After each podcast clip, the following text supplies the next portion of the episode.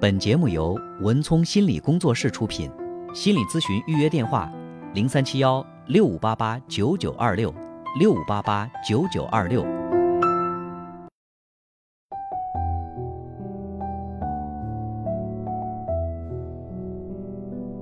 好，接下来进入我们今天的咨询室的故事。那在节目进行的过程当中，欢迎大家继续拨打零三七幺六五八八九九八八来参与我们的节目。有请我的搭档高翔。文聪好，听众朋友，大家晚上好。我们在这里将以咨询师的身份来跟大家讲述案例故事，同时我们对来访者的个人信息予以保密处理。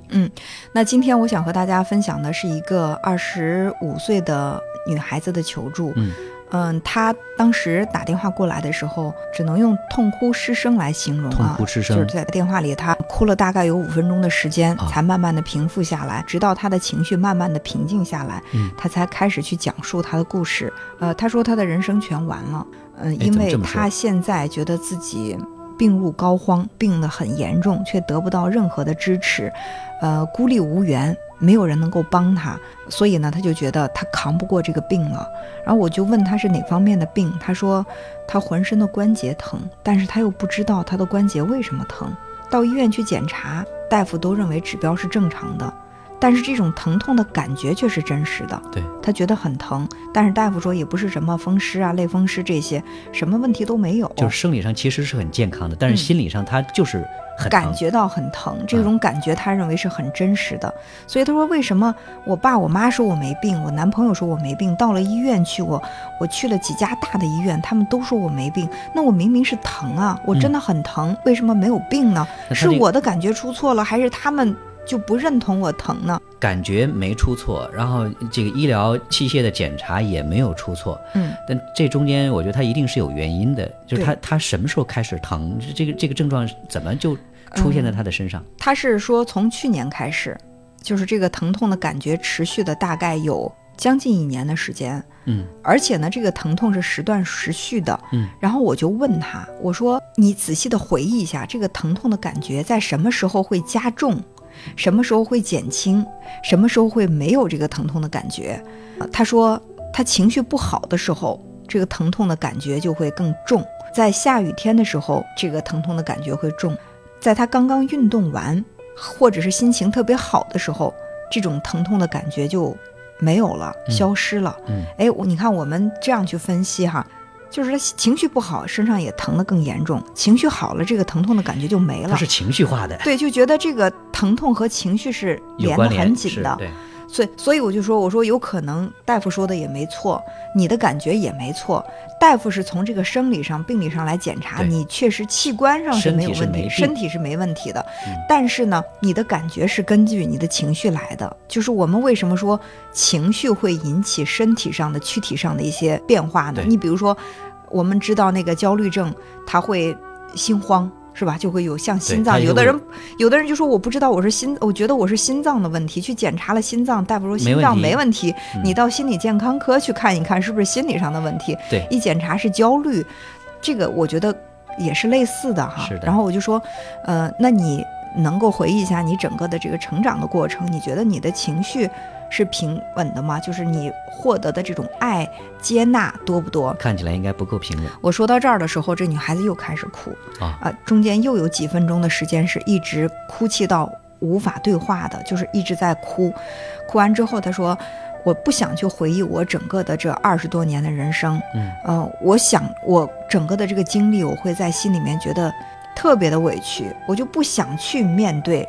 他们都说，哎，生活多么美好，好像在我的生活当中，我能够感受到美好的时刻特别的少。嗯，呃往事更多的是不堪回首。对，我就问他是怎么回事儿，他说家里的孩子比较多，嗯，他是老大，嗯，下面呢会有一个妹妹，两个弟弟，因为是家里的老大，嗯所以说爸妈就把他先是放在奶奶家，然后放在姥姥家，然后放在舅舅家，呃，放在叔叔家，就这嗯么轮流转，他就是好像是东家食西家宿这样的一种感觉。就吃百家饭长大的，哦他是这么感觉的，就是说，啊、今天在这家，明天在那家。我说，那你从这家搬到那家，你觉得有没有什么规律啊？他说我没有什么规律，我感觉的是，我爸妈觉得我放在这一家，这家人快该烦我了，然后就把我转移到另外一家。嗯到那家那家人开始对我不耐烦的时候，就再换一家，就是我一直在换这个环境，对，也而就是这个生存环境一直是不稳定的。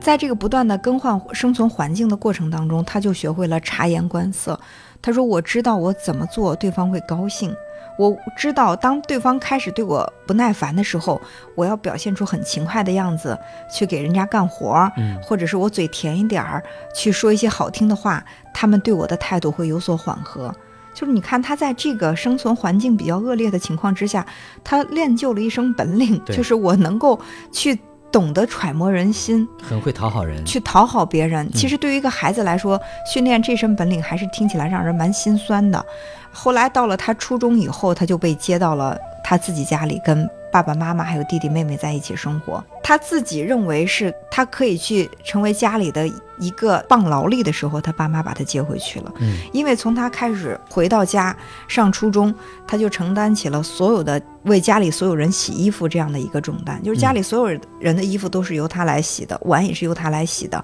这就是他为什么总觉得自己是得了风湿了，因为他觉得他不管春夏秋冬一直在跟水打交道，嗯，一直在洗洗洗不完的衣服，洗不完的碗，所以呢，他就觉得他的关节可能是因为这个过程受到了一些伤害。后来他倒也是挺争气的，呃，考了大学，考了大学，然后读的是这个护理专业。嗯，毕业之后呢，他就成为了一名护士。在工作的这个过程当中，收入也不低，但是每个月大部分的收入都会拿到家里要去，接济家因为里用弟是弟吧妹妹在读书。嗯，他们是需要他的接济的。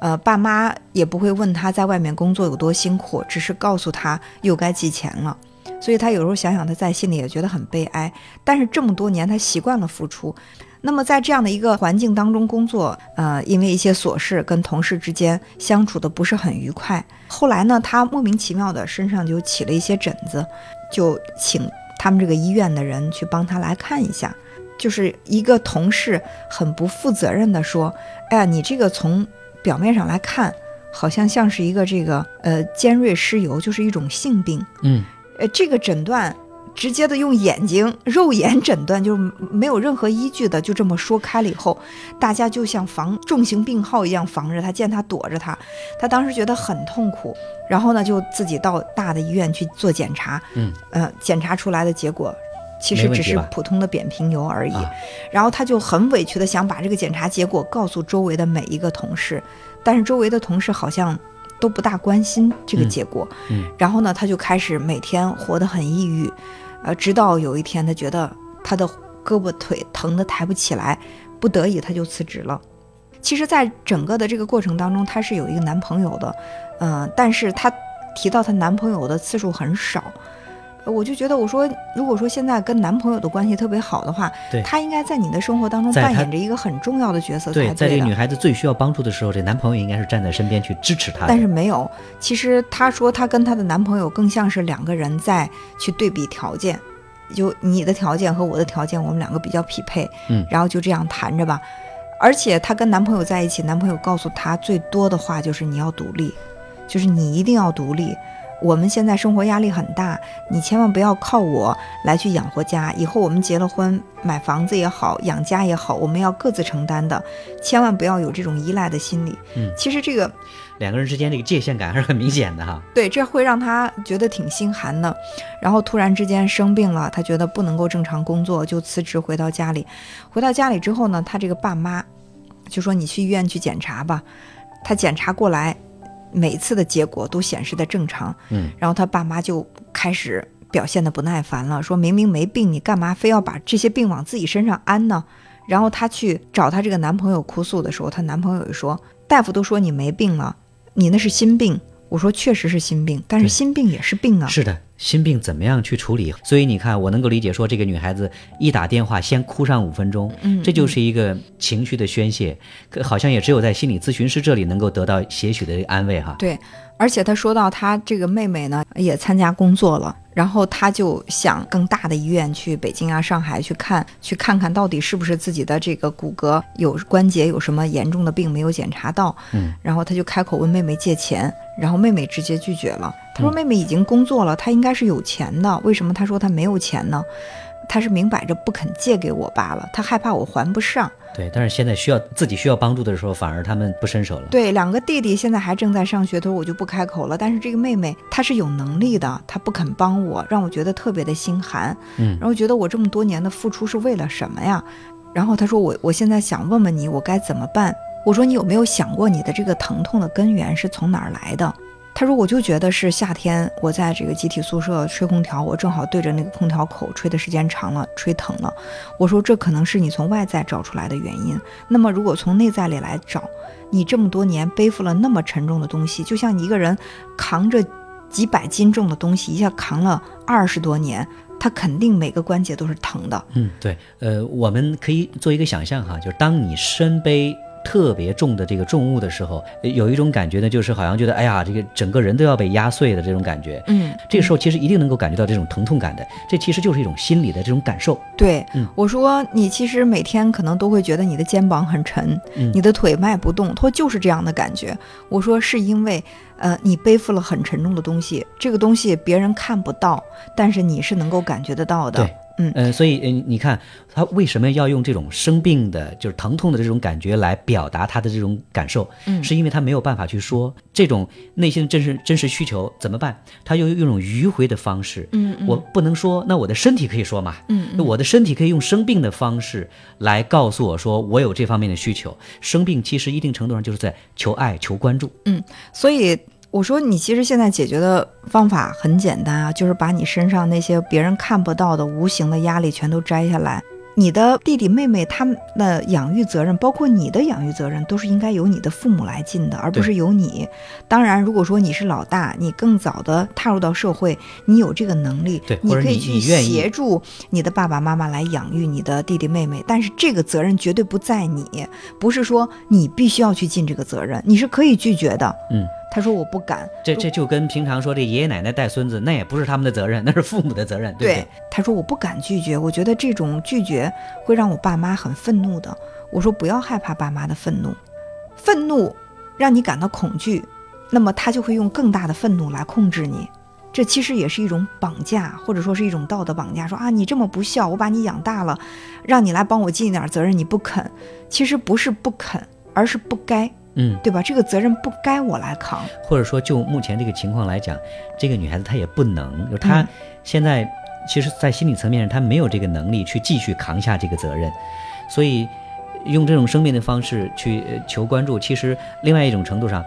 生病。也是身体向自己发出的一个信号，说你需要关注自己的这个需求了，负重前行是需要做一些改变了。嗯，那我们在跟他咨询的过程当中，还需要做的一个工作，就是去发掘他生命当中的那个积极的因素，把它提出来，让这个孩子能够看到生活的曙光，看到自己的能量和资源。然后我就说，嗯、你现在把这个工作辞掉了，如果说你去找工作的话，你觉得可以吗？他说当然可以了，我就发了几份简历。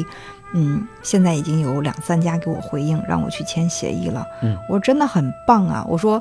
嗯，你刚辞掉一份工作，然后再找工作就很容易，证明你在业务方面是很精的啊。他说我我是这样的，我做什么事情我是追求精益求精的。我说很棒，这个就是你的很大的一份资源哈、啊。另外呢，你的这个对工作的认真踏实的态度，也是可以给你带来很大的这种财富的。他说我其实现在想出去工作，但是我就害怕，我如果再去工作，我会不会又浑身疼，工作不下去啊？我说你也知道，保持心情愉悦，你就可以让自己的疼痛减弱。对，那么我们尽量做一些让自己心情更愉悦的事情，而且最关键的是，这场病它来的正是时候。他说：“为什么你会说我的病来的正是时候？”我说：“到现在这个阶段，是时候提醒自己，你应该为自己活了。你的前二十五年在为这个活，为那个活，从现在开始，你要改变自己的认知。